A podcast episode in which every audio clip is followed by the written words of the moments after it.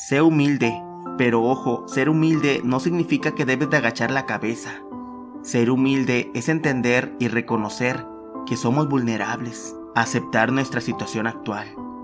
No debes de negar la realidad, todos tenemos amor propio. Y es que la verdad es que no te debe de importar el cómo te ves desde afuera, sino el cómo te sientes desde adentro. Y es que no hay verdad más absoluta que saber que toda la vida vas a tener que convivir contigo mismo.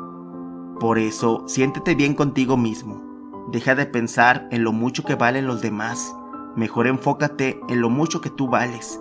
Deja de ver alrededor, comienza a ver en tu interior.